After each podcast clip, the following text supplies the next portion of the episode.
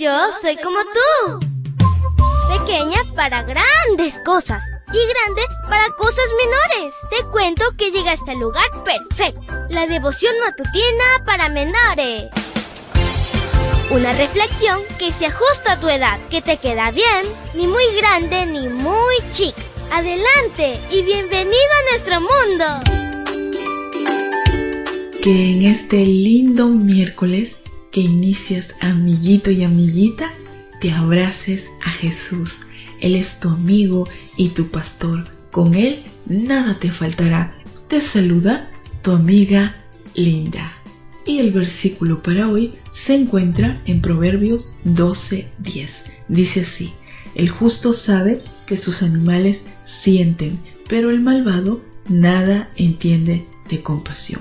Y la historia se titula Cuidar a los animales. Tener una o varias mascotas en casa es una costumbre muy arraigada y estas llegan a ser tan apreciadas que forman parte de la familia.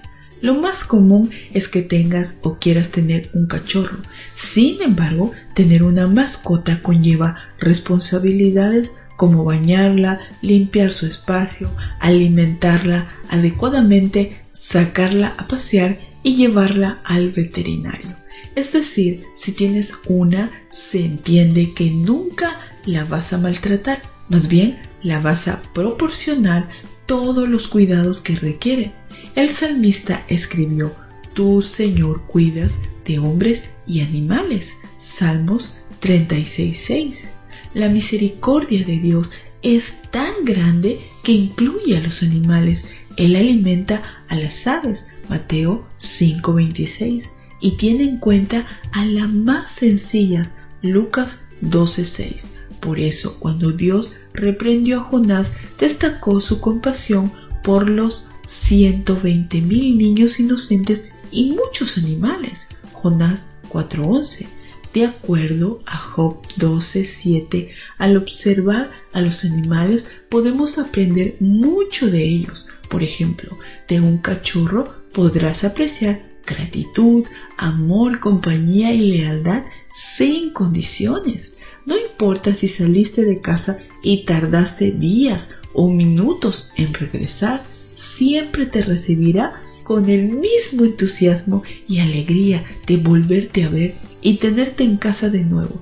En consecuencia, los investigadores dicen que quienes conviven con animales son más felices más sociables y más saludables.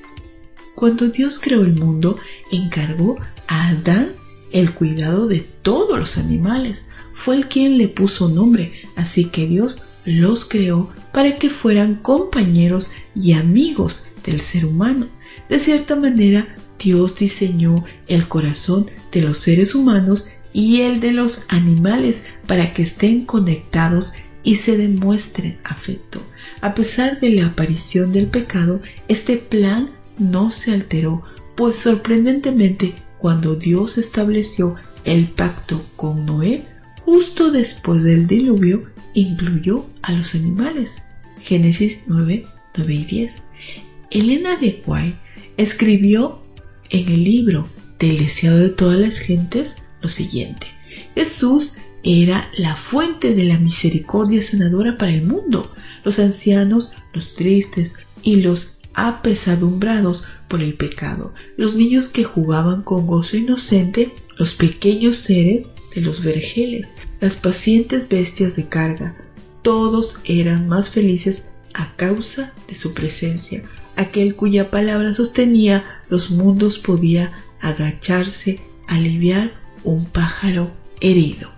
Querido Dios, en este día pedimos que tú nos ayudes para que desde ahora en adelante, si tenemos algún animalito en casa, que podamos cuidarlo, amarlo, protegerlo, y no solamente los que están en nuestro hogar, sino también fuera de ellos. Ayúdanos a ser conscientes con todos los animales que tú has creado, así como tú fuiste con ellos y también con todas las personas. Te lo pedimos en el nombre de Cristo Jesús. Amén y amén. Abrazo desde oso y nos vemos mañana para escuchar otra linda historia. Hasta luego.